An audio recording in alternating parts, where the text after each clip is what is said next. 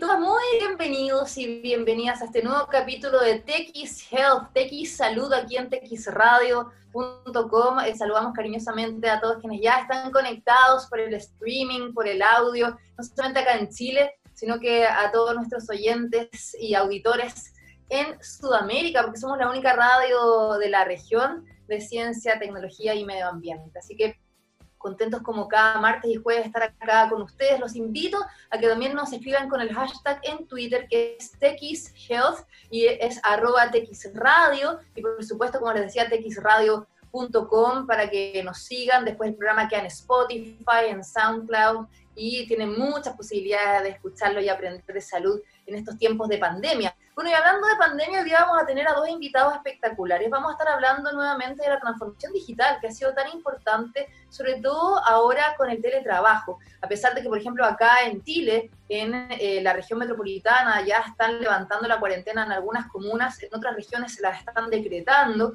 y claramente vamos a estar en este modo pandemia por mucho tiempo, no sabemos, vemos como en Europa, en Estados Unidos, en países como Rusia, India, Australia, ya está la segunda ola del COVID-19 y nosotros también seguramente vamos a vivir lo mismo acá en eh, Sudamérica. Así que hay que prepararse para lo que viene, generar esta adaptación a los cambios, no solamente por parte de las empresas, sino que también nosotros como eh, usuarios.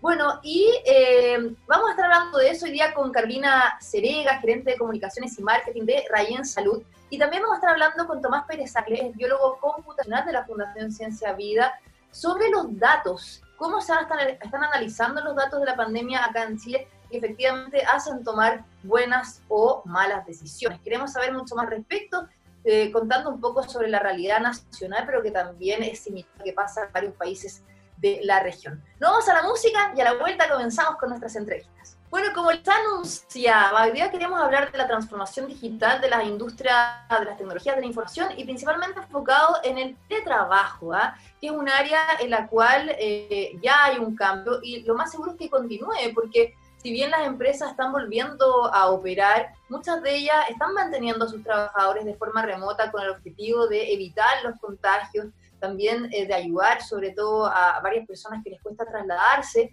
y además es una nueva forma también de eh, hacer este tipo de trabajo. No todos se pueden hacer así, hay muchos que son de servicios que necesitan una eh, forma presencial, pero sí claramente hacia allá va la tendencia y esto también nos ha demostrado que en todas partes hemos tenido que adaptarnos desde la teleeducación, el teletrabajo, los eventos virtuales y muchas otras cosas. Bueno, queremos conversar al respecto y, por eso ya está con nosotros Carolina Cerega, gerente de comunicaciones y marketing de Rayen Salud. ¿Cómo estás Carolina? Bienvenida a TX Bien, Andrea, gracias. ¿Y tú? Aquí en, trabajando a distancia. Viste, igual que yo, haciendo la radio a distancia.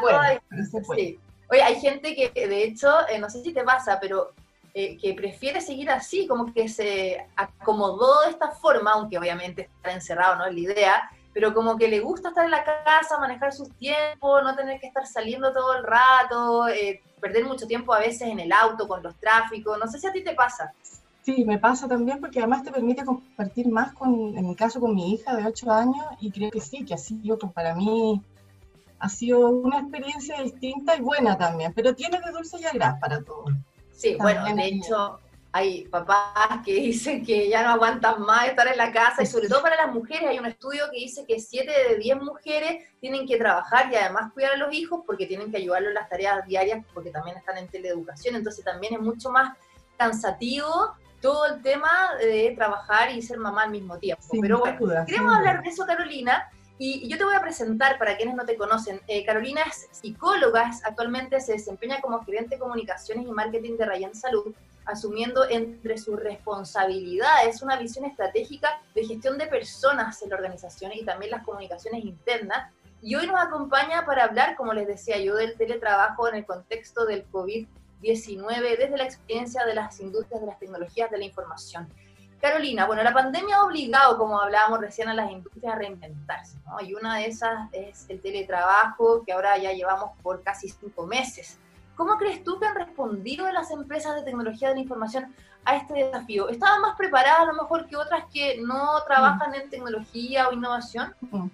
Bueno, mira, primero yo creo que hay un consenso que lo que estamos viviendo hoy día no es teletrabajo desde su concepto fundante, ¿no? sino que es un trabajo a distancia a raíz de una emergencia. Eh, y no haciendo un teletrabajo en un contexto de normalidad o normalidad antigua, eh, porque el teletrabajo supone una oportunidad para conciliar la vida personal con la laboral, ¿cierto? Se logra por medio de una planificación, de una determinación de objetivos, eh, de una correcta racionalización de la carga de trabajo, sin embargo, en el contexto de la emergencia sanitaria que nos ha tocado vivir hoy día, el teletrabajo se impuso como obligadamente y, nos, obligó a improvisar también, ¿no? Eh, y no como una estrategia planeada para mejorar la productividad, la satisfacción y la calidad de vida de las personas. Entonces, eh, hoy día eh, el trabajo que estamos haciendo remotamente tiene características muy distintas y, y las y yo creo que el sector salud, perdón, el sector de tecnología e innovación ha respondido adecuadamente y, me atrevería a decir que gran parte de las, de las industrias ha respondido. Yo creo que en los ámbitos más críticos al menos. Vemos a la administración pública, por ejemplo, el tema de la comisaría virtual, la banca, el propio sector salud, la academia, disponibilizando también, teniendo que hacer las clases vía online. Por lo tanto, creo que si bien el área de, tecnología e información está más preparada desde el punto de vista del, deshacer, eh, creo que han, han respondido y han dado continuidad operacional a los servicios.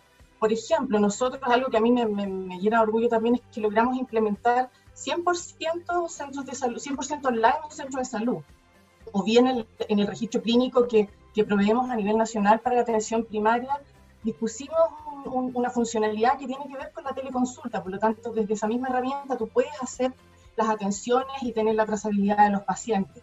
Eh, yo creo que hay una evaluación en este marco positiva tanto por las personas como por los líderes de las empresas, eh, enfrentar esta situación, desde la gestión interna y desde el servicio que entregamos a los clientes.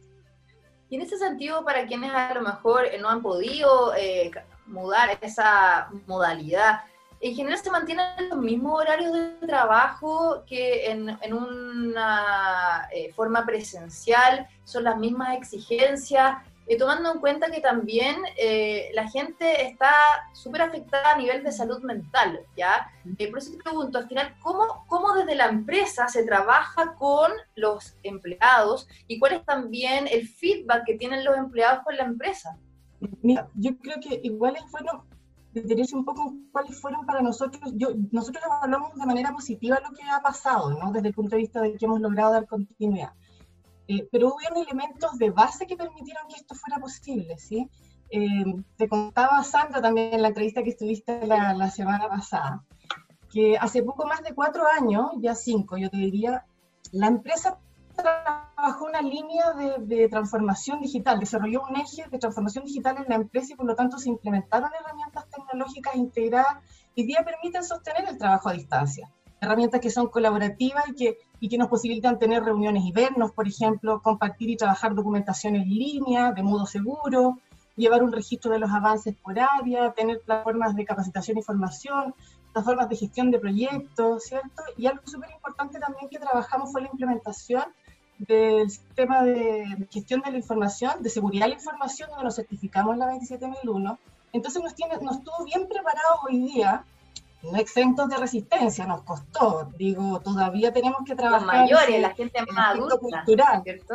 sí, o sea, hubo mucha resistencia. Yo reconozco mi resistencia y bueno, obligada a vencerla ahora. Eh, pero creo que ese sustrato eh, de base hoy día nos permite mirar hacia atrás y ver que estábamos bien encaminados, ¿no? Y eso fue una estrategia impulsada, impulsada por la empresa.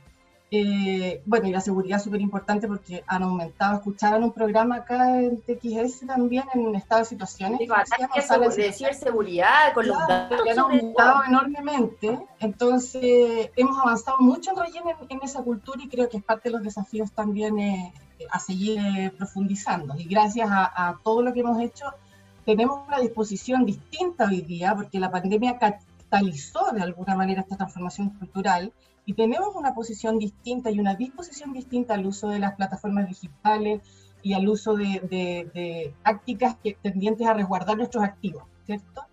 Eh, ahora, lo que tú me preguntas respecto de los horarios de trabajo, creo que es súper importante ir ajustándose, ir adaptándose a la realidad de, de cada empresa y cada exigencia. Eh, en particular, nosotros venimos hace años trabajando en una reducción de la jornada laboral. Cuando eran 45 horas, digamos, nosotros teníamos 42, 42,5. Hoy día, además, considerando el tema del estallido, porque el foco siempre lo hemos puesto en el bienestar y la integridad de la salud física y, emocional de los colaboradores. A propósito del estallido, nosotros también hicimos una reducción nueva de, de jornada laboral, la tenemos en 39 horas, ¿sí? Y algunas pausas saludables, qué sé y mira, la gerencia ha confesado que no tiene, está evaluando este proceso porque también podría reducirse más, digamos. Eh, pero también nos damos cuenta que esto no tiene que ver con la productividad, ¿no? Eh, Eso es que, importante. Que creo que es necesario conciliar la vida familia y la vida laboral y nos damos cuenta con este sistema ahora. Sí, ¿sabes por qué te pregunto? Porque hay tanta gente que trabaja en otras empresas que que dicen que parece el día de la marmota, como que el lunes a domingo es el mismo día, como que ya ni siquiera hay como horario, como que también a veces se habla de trabajo hasta fuera del horario normal, que es de, 9 o de 8 a 6 de la tarde. Entonces, también muchas veces es súper importante lo que tú decías, cuál es como la línea de trabajo eh, y, la misión de la empresa en que también se respete eso para no abusar de los trabajadores, ¿no? Sobre todo, como te decía, que también están afectados por toda la ansiedad y la salud mental y los problemas que están eh, relacionados con la pandemia. Mm. Sí, mira, eh, ¿qué ha sido a lo mejor lo bueno, lo malo, lo recomendable o no recomendable? Eso, las buenas prácticas a recomendar o compartir, ¿no? Claro, eh, a pesar de que, mira, tenemos, ¿qué es lo que hemos impulsado nosotros desde Rayem, para contarte desde esa experiencia? Eh, al, principio de toda esta pandemia lo que hicimos fue una revisión de los distintos procesos distintas áreas para ver cómo estábamos y qué necesitábamos en materia de, por ejemplo, de comunicación interna o de gestión de personas. Nos dimos cuenta que, por ejemplo, teníamos que mandar una comunicación eh, todas las semanas respecto de, de, los avances que tenemos del negocio y recalcando que estamos preocupados primero por la salud física y mental de los colaboradores, por lo tanto que nosotros nos fuimos un poquito antes de que dictaran esta cuarentena a, la casa, por lo tanto, creo que transitamos ya como las 20, 20 21 semanas ya. Perdí la cuenta. Eh, desde la gestión, eh, desde la gestión de las personas también lo que hemos hecho es juntarnos con todos los equipos, porque yo creo que es súper importante escuchar lo que les pasa, porque todas las realidades son distintas, ¿no? Hay familias que tienen, por ejemplo, un computador y tienen dos hijos y tienen que estudiar, tienen que trabajar, por lo tanto, hoy día lo fundamental o la buena práctica que uno puede implementar tiene que ver con la adaptabilidad y la flexibilidad, ¿sí? Eh, y mantener otras cosas que nos permitan eh, tener una mejor salud mental o espacios de distensión, conversar con las personas fuera del, del, que es el ámbito laboral, no fuera de horario, sino fuera de la conversación, saber cómo están, qué les pasa, qué sienten, qué ha sido lo bueno, lo malo de estar en pandemia, eh, más bien en cuarentena. Eh, y, hemos hecho otras actividades que parecen interesantes y que han tenido bonitos resultados. Por ejemplo, se, se lanzó una iniciativa de cuentacuentos y hicimos un libro digital de cuentos de pandemia de las distintas personas que trabajan en Raya Salud. ¿Y Nos juntamos a celebrar. ¿Ah? ¿Y hubo participación? Hubo participación y es súper lindo, después te lo puedo mostrar. Eh, por ejemplo, celebramos el cumpleaños de Rayen y nos reunimos todos los, 130 colaboradores a través de la plataforma y cantamos el cumpleaños feliz, un poco desafinado, pero eh, bueno, esas cosas eh, las estamos haciendo como buenas prácticas. Sin embargo, sabemos que aunque hay una evaluación positiva, que yo te diría que en un 85% de la gente evalúa positivamente el actuar de la empresa y cómo está viviendo este periodo, sin duda que hay un impacto y un riesgo en la salud y bienestar de los trabajadores. Eh, en jornadas más prolongadas, porque además la industria ha estado más demandada, imagínate en el ámbito de salud, desarrollar sistemas para, que, para dar cuenta o para mejorar los sistemas de registro hoy día en virtud de la pandemia. Eh, la interferencia que se produce entre la vida laboral y la vida personal, como que se desdibuja el límite al final, tú haces todo en el mismo lugar, entonces no tienes espacios de descanso o diferenciación. Entonces hay que tratar de poner tu espacio de trabajo en un lugar determinado y comer en otro y jugar un rato, no sé, con tu hijo. Eh, hay aislamiento, por supuesto. No tienes las redes de apoyo que tenías antes, hay agotamiento mental y físico. Y además los riesgos ergonómicos, porque la silla esta que tengo aquí no es la misma que tengo en la oficina. Por lo tanto, el dolor de espalda qué sé yo, esas cosas también influyen. Gente que trabaja también porque no alcanza en el horario vespertino, por ejemplo, o el fin de semana, todos esos factores eh, impactan, por supuesto, negativamente en la, en la, salud de los trabajadores. en mayo una plataforma de búsqueda de empleo hizo una encuesta eh, a 900 personas y fíjate que el 79% reconocía que dedicaba más horas al trabajo que antes y el 70%, que no es menor, eh, hablaba que sufría síntomas de estrés. Y de esos decían aumento de carga laboral, que no les alcanzaba el tiempo, inseguridad laboral, miedo a perder el trabajo, la gente también se preocupa y dice, ¿dónde registro que me vean que estoy trabajando? ¿no? Eh, el aumento de la presión de algunas jefaturas en un 40%, esta encuesta eh, mostraba que eso estaba, que estaba pasando. Si tú me preguntas algunas medidas que podrían aplicarse como buenas prácticas, yo creo que uno es generar espacios en que las personas puedan expresar lo que están viviendo. Las realidades particulares que tienen. Es importante lo que tú decías. Hay empresas que no tienen relación con los trabajadores, que son jefes súper lejanos, y yo creo que al final el jefe, mi percepción, tiene que ser uno más de la gente, ¿no? Sentirse como parte de la comunidad laboral yo creo que este formato, fíjate que lo ha permitido, y nosotros en Rayen habíamos trabajado a propósito de estos cuatro años en que estuvimos implementando esta transformación digital, eh, eso también eh, impactó la infraestructura. Nosotros disponemos de plantas libres, se eliminaron las oficinas, los gerentes corporativos están trabajando ahí con nosotros, eh, y eso fomenta espacios de creatividad, de, de conversación, qué sé yo, y tenemos ahora más salas de reuniones, cuestión que ahora post pandemia tampoco vamos a poder juntarnos ahí, así que vamos a tener que hacer alguna adecuación. Eh, lo que es importante, Andrea, también yo creo que fijar un límite de reuniones por día, ¿sí? establecer pausas obligadas entre una reunión y otra, porque lo que han acusado también las personas como de repente es como la vorágine de la reunión, una tras otra, una tras otra, y entre el colegio no te queda tiempo, entonces yo creo que hay que fijar cosas eh, límite en esas cosas, crear rutinas de esparcimiento. Una, una, amiga que trabaja en tecnología de la información, su empresa también se dedica a eso, pero en otra área, y me decía que son, son puras reuniones todo el día, y al final tiene que terminar trabajando en la noche, y al final termina durmiendo a las 2 de la mañana y se despierta a las 7, entonces al final, como tú decías, eso tiene que modificarse y programarse en general porque si no termina afectando completamente la salud de las personas. Ahora, Carolina, eh, en ese sentido también tú lo comentabas, pero me gustaría que lo habláramos. ¿Cómo se puede también eh, adaptar la empresa, en este caso, para los nuevos desafíos de esta nueva normalidad que, que está volviendo con el desconfinamiento de las ciudades? Fondo, eh, se han dado algunas directrices por parte del Ministerio de Salud, del Ministerio de Trabajo, pero al final, ¿cómo la gente vuelve al trabajo presencial? Eh, ¿Cómo son también las medidas de seguridad que tiene que adoptar una empresa como Rayen? Eh, del distanciamiento social, el higiene, eh, a lo mejor los turnos o la cantidad de gente que vaya. ¿Qué desafíos tienen? Mm, bueno, hemos estado pensando ya en esto, pues si, si empezamos como en una etapa aparentemente de transición, ¿cierto? Ahora yo creo que no hay una receta única, porque hay que atender a cada industria, incluso dentro de la misma empresa, nuestras áreas tienen eh, requerimientos distintos, ¿sí? El área administrativa, por ejemplo, es distinta a la necesidad de ir a la oficina que podría tener el área de experiencia cliente que trabaja, por ejemplo, en terreno.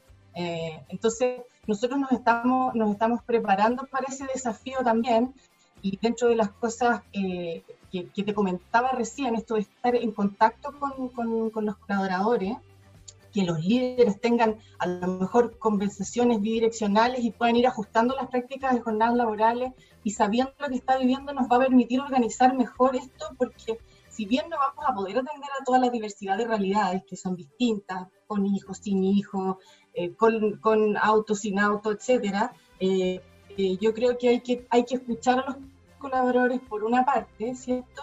Y prepararnos para el retorno. ¿De qué manera lo estamos haciendo nosotros? Vamos, estamos conformando un comité que sea eh, representativo de las distintas áreas, con líderes naturales idealmente, más que con jefatura, eh, para ver de una manera holística, ¿cierto? Todas las cosas que necesitamos para volver. ¿Sí? Eh, como dices tú, en materia de higiene y seguridad y qué sé yo. Hay particularidades que de repente uno así no las piensa, ¿no? Pero nosotros, por ejemplo, tenemos un par de personas con discapacidad auditiva, si tú te imaginas volviendo de la pandemia a la oficina, usando mascarilla, ellas leen los labios en parte, ¿sí? Eh, ¿Y cómo lo hacen? ¿No? Tener que pensar en todas esas cosas. También el, trabajar por turnos, como dices tú, no pueden estar las 100 personas que estábamos antes ahí, sino que vamos a tener que ir menos, buscar distanciamiento, velar por cosas prácticas, dónde vas a almorzar, bueno, van a estar las cosas abiertas, todas esas cosas que hay que irlas pensando Eh, y también creo que es importante transitar a una cultura de la confianza y no del control, ¿no? Para poder eh, trabajar eh, en, modo, en modo remoto. Yo creo que... Al final, eso es lo importante, al final lo que se rinde, lo que tú pides y se entrega, no estar como tú decías, que me llamó la atención esa cifra, o sea, 40% que se siente como presionado por el jefe, ya, a ver, hiciste esto, hiciste esto otro, y al final eso lo único que genera más estrés, yo creo que si tú haces bien la pega y sabes cómo hacerlo y tienes que entregar un informe o tienes que eh, revisar esto, hacer esto otro, y, y lo haces bien, yo creo que hasta ni siquiera es necesario cumplir un horario determinado, si contarte que puedas lograr lo que te están pidiendo, ¿no? Exacto, exacto, yo creo que sí.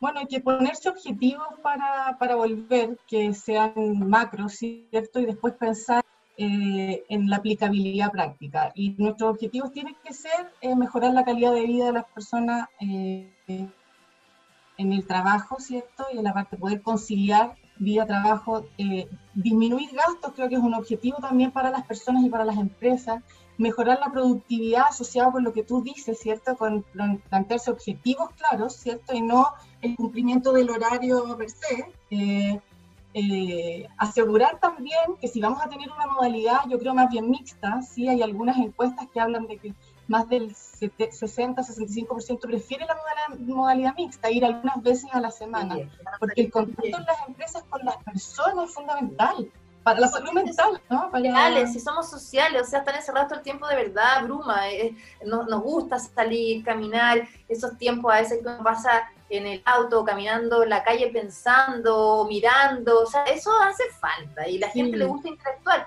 Así que me parece súper bueno, de verdad, son ejemplos interesantes así, Carolina, y te quiero agradecer por esta entrevista súper bueno también eh, para todos que nos están viendo, nos están escuchando. Eh, Carolina Cerega, gerente de comunicaciones y de marketing de Rayen Salud. Muchas gracias por estar con nosotros y ojalá todo resulte bien, Carolina. Cuídate mucho, chao. Vamos a la música y a la vuelta vamos a estar eh, con otro entrevistado para hablar de los datos y la pandemia. Chao Carolina, cuídate. Chao, chao, gracias.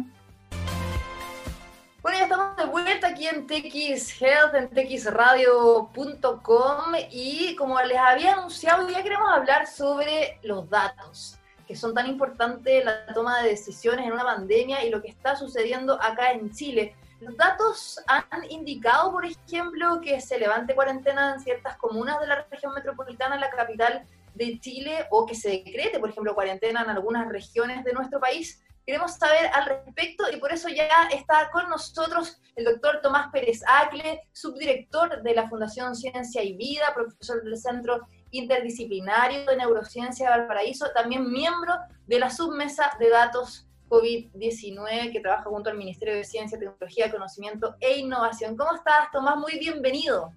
Gracias, Andrea, por invitarme a participar. Un gusto. Feliz de estar acá.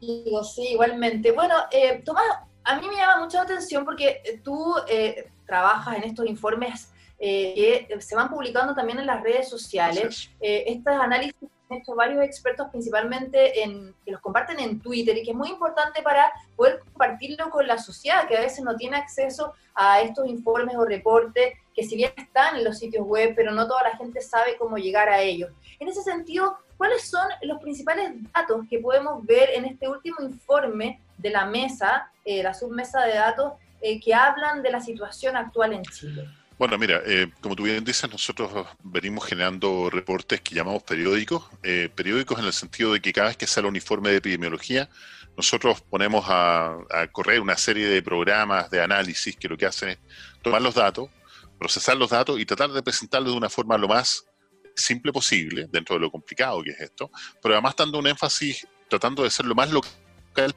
posible, ¿no? En el sentido de que nos interesa ver lo que pasa dentro de las comunas, que, creemos, creemos que ahí va uno de los aportes importantes que nosotros podemos hacer, más que mirar el, país como un todo o las regiones como un todo, lo que nos interesa es mirar comuna por comuna.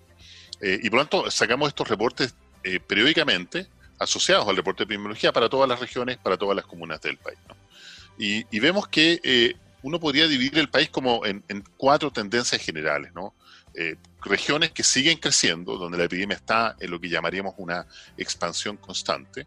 Esto particularmente ocurre en las regiones del norte del país, sin embargo, eh, hay regiones como la región de O'Higgins o la región de Ñuble, en la cual sigue creciendo la epidemia, eh, por el norte Arica, eh, Tarapacá, Antofagasta y Coquimbo, la región, la región de Limbo, crece la epidemia de manera importante, sigue expandiéndose. podemos encontrar otras regiones como la región de Valparaíso, la región de Biobío, donde existe una cierta tendencia a la estabilización de la epidemia, lo cual es malo, porque en una condición de estabilización la epidemia se queda pegada en la población y la única forma de ahí de salir es con una vacuna. Y tenemos otras regiones donde eh, existe una, una eh, contracción de la epidemia. En el caso de la región metropolitana hay una contracción importante en la mayoría de las comunas, pero como seguramente vamos a conversar, esto no se da en todas las comunas y uno ve oscilaciones que son peligrosas. Y existen otras eh, regiones como la región de Aysén, particularmente la región de Aysén, donde eh, vemos que la epidemia está prácticamente controlada. Eh, por lo tanto, estas, estas condiciones son disímiles por región y también son disímiles por Chile, para quienes no saben, tenemos 16 regiones, con realidad es totalmente distinto. Por eso que también se ha eh, criticado que muchas veces esta estrategia no ha sido pensada como en lo cultural y lo territorial, sino que ha sido en general como una estrategia nacional cuando hay, por ejemplo, pueblos originarios en el sur y en el norte, eh, pobreza y hacinamiento en muchas comunas de la región metropolitana. Tenemos, por ejemplo, población flotante como es la minera en Calama, en Antofagasta. Entonces, claramente es distinto. Ahora, sobre lo que tú mencionabas, hay varios puntos que me gustaría tocar. Y uno de esos tú mencionabas lo que eh, sucede en la región de Aysén. Hay que señalar que hace dos semanas atrás se anunció el levantamiento de, bueno, ya no había cuarentena en estas regiones, pero sí una eh, transición a esta fase de desconfinamiento en las regiones de los ríos y en las regiones de Aysén. Hay datos que demuestran ahora que haber vuelto a esta nueva normalidad eh, ha sido efectivo o hay un rebrote de casos. Te lo pregunto porque ayer gente que vive en Valdivia me decía que ellos han visto que hay muchos más casos circulando, de hecho, con vecinos en los mismos edificios que están ahora con COVID-19, que antes eso no se veía. ¿Qué dicen los datos? Los datos dicen exactamente lo mismo. En nosotros lo que vemos con mucha preocupación es que hay eh, regiones, particularmente ciertas comunas en estas regiones, que eh, pasaron a esta etapa de transición, particularmente Valdivia, donde se ve un rebrote de la epidemia. Nosotros podemos mirar la tasa de crecimiento de nuevos infectados de esta semana y la comparamos con la semana anterior, la tasa es más alta. Podemos ver la prevalencia de infectados, es decir, el número de infectados por cada 10.000 habitantes, y es mayor. Podemos ver, mira, eh, otro indicador muy importante que es el R efectivo, y que de alguna manera te dice cuántos de los infectados que tienes un día son producto de infecciones producidas por los infectados que tenías el día anterior. Y por lo tanto, si ese valor es uno, tú esperas que la epidemia se mantenga estable en la población que es una situación mala, lo reitero, porque esa es la situación de endemia a la cual tanto le temen los epidemiólogos, porque significaría que la única forma de salir de ahí es con una vacuna y no hay otra alternativa. O si ese valor es menor a uno, la epidemia se contrae. Y en el caso de Valdivia, el valor que antes de que saliera, pasar esta etapa de transición, este R efectivo se mantenía oscilando en torno a uno, ahora es mucho mayor que uno, por lo cual los tres indicadores que nosotros tenemos para mirar la situación de Valdivia nos dicen que la epidemia ha vuelto a expandirse en la, región, particularmente en la comuna. Cuando pasa algo así, un rebrote, debería volver a confinarse la ciudad. Eh, eso por un lado. Y lo otro, si tenemos un ejemplo, porque el mismo ministro de Salud, Enrique París, dijo que iban a estar observando si habían rebrotes y después tomar medidas. O sea, si ya vemos un ejemplo claro en el sur, ¿por qué en el fondo ahora se levanta cuarentena y se pasa una nueva etapa en comunas de la región metropolitana? Si hemos visto un caso negativo ya como ejemplo en otras ciudades de Chile. Mira, yo creo que este, esto tiene varias vertientes. La primera es que yo entiendo que las autoridades estén necesitadas de entregar buenas noticias a la población. Llevamos meses sufriendo con, el coronavirus. Venimos de esta eh, crisis social que el virus lo único que hizo fue ponerla en pausa, ¿cierto? Y que se está poniendo de manifiesto aún dentro de la condición de la pandemia, particularmente en los sectores eh, más pobres de la población, donde la ayuda está llegando poco, tarde, ¿cierto? Eh, entonces hay una sensación de malestar tan grande que yo entiendo la necesidad de traspasar buenas noticias. Sin embargo, hay que ser muy prudente a la hora de traspasar buenas noticias porque si no nos va a pasar lo mismo que nos pasó en abril, pero ahora es una situación muchísimo peor porque la infección a nivel país es muchísimo más alta que la infección que teníamos en abril. El, ejemplo que ponemos de Valdivia eh, es, obvio, está creciendo nuevamente la, eh, epidemia. Pasamos de una situación de eh, toques de queda a una situación de normalidad relativa ¿no? en esta situación actual de transición y vemos que la epidemia vuelve a surgir. Entonces, eso debería ser una indicación de lo que nos va a volver a pasar ahora en la región metropolitana. Doy un dato, Colina, que es la comuna donde yo vivo, ¿cierto? Eh, entró cuarentena con un número de infectados menor al número en el cual mañana la eh, comuna va a ser liberada de esta etapa de transición. Entonces, eh, y, la misma situación que nos ocurrió en abril, estas cuarentenas selectivas, porque no tuvieron nada, nada dinámica, en una cuarentena dinámica, como lo conversamos nosotros hace un tiempo atrás, se aplicaba simultáneamente a todas las comunas eh, y se mantenía por 14 días o, o, 21 días, lo que quisiéramos, con una movilidad muy restringida y después se liberaba por otros 14, 21 días y así sucesivamente. Pero aquí se aplicó de manera selectiva, se aplicó a ciertas comunas y otras no. Esa es una estrategia que no funciona.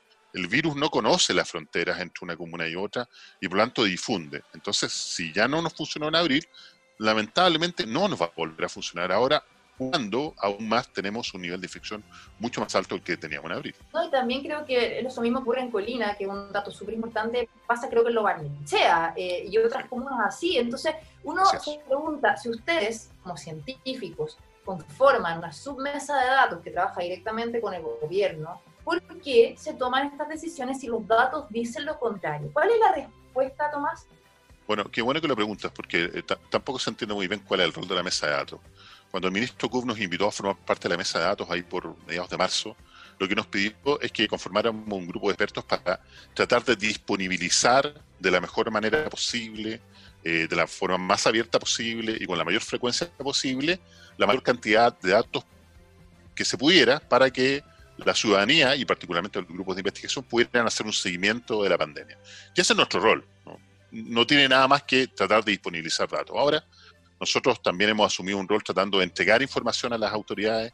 Nosotros presentamos estos reportes a la, particularmente al, ministro Kub, eh, y entiendo que el ministro también los presenta a las autoridades, pero como lo ha hecho desde mediados de, mediados de marzo, pero como el mismo ministro nos ha dicho en varias ocasiones, frente a nuestra frustración, porque tú misma eres consciente de esta conversación que tuvimos en marzo, ¿no? Donde nosotros llamábamos a la cuarentena lo antes posible, tú misma eh, has sido, ha sido nacional, tú misma has sido un, actor relevante en eso, ¿no? Y donde no fuimos escuchados, donde nosotros decíamos que el colapso se producía entre mayo y junio, tampoco fuimos escuchados, no fuimos escuchados en las cuarentenas dinámicas. Entonces, hay un cierto nivel de frustración que ha, calado muy hondamente, particularmente en nuestro equipo de trabajo. el ministro nos dice que tenemos que entender que al final la decisión es una decisión política y que se toma en un contexto distinto del que solo los datos técnicos que nosotros presentamos eh, están indicando, porque además no somos el único grupo que está haciendo modelos, sino que hay múltiples modelos que se eh, toman en consideración para la toma de decisión. Eso es súper importante lo que tú dices, porque además de usted hay varios otros grupos, como lo hemos mencionado antes, los 40 a la carta, este equipo multidisciplinar de científicos que también se ha sentido tan frustrado, que ha mandado propuestas, eh, cartas al presidente, al Senado, a la Cámara, se reunió con el ministro París también. Sí, que al final, o sea, se, se reunieron con, de hecho yo participé, eh, con, con, el ministro París y él dijo claro que no está de acuerdo en desconfinar ninguna ciudad ni región de Chile y a los dos días anuncian lo de la región de Aysén y de los ríos. Realmente eh, una, un balde de agua fría, ¿no? En la cara. ¿Por qué tú crees que no se escucha la ciencia? Tú dices, claro, una decisión política, pero la ciencia es evidencia, Tomás, es evidencia, es respetable. Así es. Bueno, eh, eh, es una pregunta muy importante. Yo creo que esta, esta pregunta debería ser analizada, ojalá a lo largo del tiempo, para entender qué es lo que nos pasó como sociedad, ¿no? Vayamos, crucemos, la, crucemos el, cerro, ¿no? Es decir, la, la cordillera de los Andes y vayámonos a Uruguay, país pequeño, 3 millones y medio de habitantes, y lo han hecho increíblemente bien.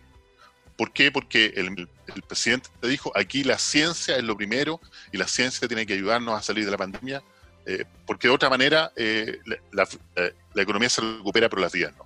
Y ellos lo hicieron muy bien, lo hicieron extraordinariamente bien porque pusieron la ciencia antes que cualquier cosa. Aquí lamentablemente... Nada, tienen solo 34 fallecidos. Sí, absolutamente. Y estamos hablando para, de, Uruguay, ¿no? No estamos hablando de un, país, digamos, que va a esconder las cifras de ninguna manera, ¿no? Lo han hecho extraordinariamente bien. Yo, converso con colegas eh, uruguayos y están muy felices y muy orgullosos de la decisión que tomó el gobierno de poner la evidencia científica antes que incluso los aspectos económicos, que, lamentablemente acá en Chile creo yo que esto es una apreciación personal, eh, pero creo yo de que la mayoría de las decisiones han sido primero tomadas con un político y segundo donde la economía se ha puesto antes de cualquier cosa. de otra manera no me explico esta suerte de eh, exposición que tenemos al, al, virus, estas movilidades del 70-80%, más de 2 millones y medio de personas circulando en la región metropolitana y probablemente en el resto del país, incluso en, en aquellas eh, comunas donde se aplica la cuarentena, para tratar de mantener la economía activa. Creo yo que ese ha sido la, eh, el elemento que ha, primado, lamentablemente. También si vemos, por ejemplo, el vaso medio lleno, yo lo conversaba con unos editores de la revista Nature, y ellos me decían que si se compara, por ejemplo, Chile con Estados Unidos o con Brasil, acá se han hecho muchas cosas. O sea, se cerraron los restaurantes, los casinos, el cine, los malls o centros comerciales, como se dice en otros países. Eh, hay que pedir permisos para salir a comprar o ir a, un centro de salud. Eso en otros países nunca se hizo. Entonces, siendo también un poco como ya eh, neutral, ¿no? O sea, ¿se ha hecho todo mal acá? ¿Crees tú? Y en relación también a los datos, eh, eh sí, mira, eh, es muy importante lo que tú dices. Te voy a hablar desde la mesa de datos. la mesa de datos ha hecho un esfuerzo importante por tratar de disponibilizar información. No está toda la información necesaria, por cierto. No tiene la frecuencia necesaria, cierto que sí. Podría ser mejorada, claramente, indudablemente que así. Pero también hay que entender de que la legislación chilena es una legislación prohibitiva, arcaica, donde no se pueden transparentar los datos de los, de los pacientes, porque si, los, si se entregan los datos de los pacientes, alguien se va preso. Eso es así directamente. Entonces hemos tenido que luchar contra ese componente. Por cierto que si hubiese voluntad política, podrían haberse liberado muchas de esas trabas, pero tampoco ha existido la voluntad política. Eh, pero sí hay que reconocer que hoy día el Ministerio de Ciencia contiene una base de datos importante, de orden de 50 distintos productos, entre los cuales nosotros aportamos algunos también, eh, y que antes no existían. ¿eh? Entonces eso también es ver el vaso medio lleno. También es importante ver el vaso medio lleno en el contexto de que lo que tú has dicho, se han incorporado medidas, medidas que en otros países no se han incorporado, pero también creo yo, Andrea, que hay que ser muy críticos con nuestras autoridades. Estamos hablando de 13.200 personas fallecidas. Estamos hablando de comunas enteras. Aquí en la zona central tenemos una comuna que se llama Santo Domingo, tiene alto recurso económico, porque hay mucha, mucha segunda vivienda por ahí de, gente que vive en Santiago y tiene 11.000 personas. Estamos hablando de que el Movistar Arena, para los que son de la región metropolitana, caben eh, 12.000 personas. Es como si llenásemos el Movistar Arena y de repente hiciéramos desaparecer a todas esas personas. Estamos hablando de 13.000 personas fallecidas. Entonces, e, eso necesariamente tiene que llevar a nuestras autoridades a reflexionar y a nosotros como pueblo entero a reflexionar sobre qué es lo que debíamos haber hecho para haber protegido a un porcentaje de esas personas. ¿Podrían haber sido muchos más muertos? Claro que sí, pero hay que, hay que llorar a esas 13.000 personas que Todavía no se han paralizado las muertes, o sea, seguimos teniendo 100 muertes diarias, 2.500 eh, casos nuevos diarios, y con esta eh, nueva etapa de transición, con estos rebrotes que van a haber sin duda en todo Chile, vamos a tener más fallecidos. Probablemente. Pregunta, Tomás, nosotros conversamos hace tiempo sobre proyecciones Em, ¿Hay proyecciones actualmente de personas fallecidas durante toda la pandemia acá en Chile? Y por otra parte, ¿por qué tú crees que todavía la autoridad no sigue em, como diciendo públicamente las cifras que entrega el DEIS, que es el Departamento de Estadística de Información de Salud, y siguen manteniendo solamente a los que son por PCR confirmados? Claro. Bueno, vamos por parte, ¿no? Lo, primero es que creo que hay que defender el trabajo del DEIS. El DEIS Departamento de Estadística e Información de Salud hace un trabajo espectacular.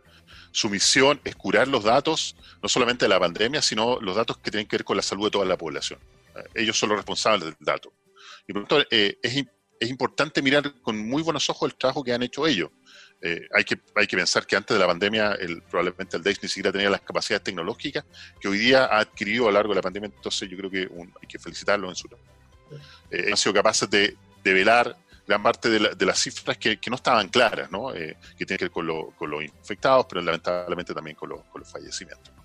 Eh, ahora, eh, hoy día estos 13.000 personas, hay que entender que, que han fallecido, que son el número de personas que hemos lamentablemente contado hasta el minuto, que recién hemos pasado, y fíjate lo que te voy a decir, la primera ola, porque es la ola que corresponde a la región metropolitana porque lamentablemente en esta condición la epidemia está desincronizada entre todas las regiones. Cuando tú, yo y muchos salimos a llamar a la cuarentena a principios de marzo, era para que una de las cosas que queríamos hacer era lograr sincronizar la epidemia en todo Chile y no producir esta epidemia desincronizada donde a la larga nos vamos a quedar infectándonos entre las distintas regiones, que es la peor de las situaciones posibles. O sea, imagínate que recién ahora se decretó cuarentena en la región de Coquimbo, por ejemplo. Sí, recién ahora, después de meses, ¿no? Así.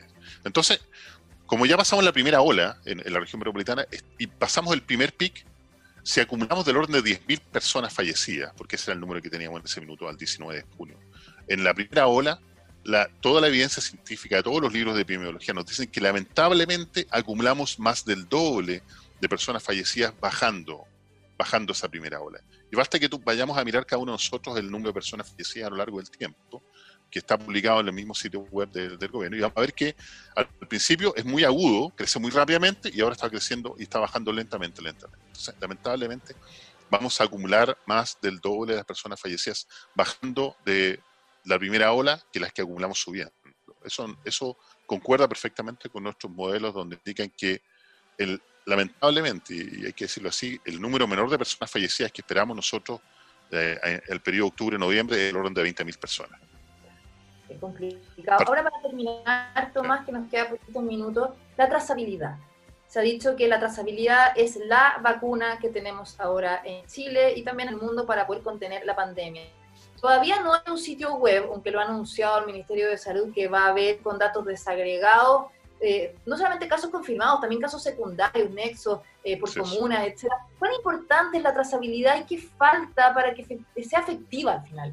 Claro, mira, dentro de los criterios que establece la OMS para que los países se desconfinen, que además tampoco, hay que decirlo esto bien literalmente, la OMS no establece de ninguna manera estos estos paso a paso, estos programas de desconfinamiento progresivo que en todos los países que se han aplicado no ha funcionado. Eso, eso hay que decirlo muy claramente y con toda rectitud. ¿no? Eh, la OMS establece una serie de criterios. Uno, el, criterio de baja de infección, eh, es decir, la prevalencia tiene que reducirse un 5% en tres semanas, ¿no? Y, y, el gobierno hace una reinterpretación y dice una reducción sostenida que no es lo mismo reducirse un día un 15 o un 50%, que lo que establece la OMS. Entonces ahí ya no cumplimos ese criterio. Se cumple eh, quizás en algunas comunas, pero no en todas. ¿no? Eh, el segundo criterio tiene que ver con el R efectivo, este valor que te, decimos que, que si, si, es igual a 1, la epidemia se queda estabilizada, muy malo. Si es mayor a 1, la epidemia crece. Si es menor a 1, se contrae. Y que debe pasar por debajo del el valor 1 y tiene que ser estrictamente menor a 1 durante 14 a 21 días tampoco se cumple en la mayoría de las comunas que hoy día están siendo confinadas en la región metropolitana y en otros lugares, porque el valor tiene que pasar todos los días por debajo del, umbral 1 y en caso de muchas comunas este valor oscila, incluso llega a 1 varios días. Y otro elemento súper importante es el que mencionas de la trazabilidad. Eh, se establece que dentro de 48 horas tenemos que ser capaces de trazar al 80% de los contactos estrechos de cada persona infectada. En el penúltimo informe epidemiológico, porque no se entrega en el último, en el penúltimo informe se eh, daba a conocer la cifra que dentro de 72 horas sí eran posibles ser trazados todos los casos. Pero hay que entender que es trazabilidad de acuerdo a lo que dice la OMS, de acuerdo a lo que dice la autoridad de gobierno. La OMS establece trazabilidad, es no solamente llamar por teléfono a la persona, sino a su vez aplicarle un examen y saber si ese examen es positivo o negativo. En cambio, acá lo que estamos haciendo es llamar a las personas por teléfono. Oiga, usted estuvo en contacto con una persona, vaya a hacer un examen.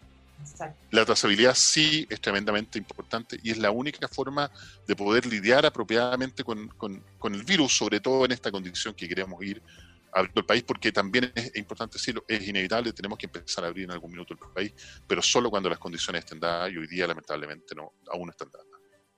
Quiero agradecer al doctor Tomás Pérez Acle, subdirector de la Fundación Ciencia y Vida, eh, profesor del Centro Interdisciplinario de Neurociencias de Valparaíso, también miembro de la submesa de datos COVID-19 del Ministerio de Ciencia y Tecnología. Súper interesante la conversación, Tomás, te agradezco muchísimo. Y nada, bueno, vamos a seguir eh, ahí también tus eh, comentarios. Danos tu cuenta en Twitter para quienes también te puedan seguir. Ya, es muy fácil, es arroba Tomás todos juntos.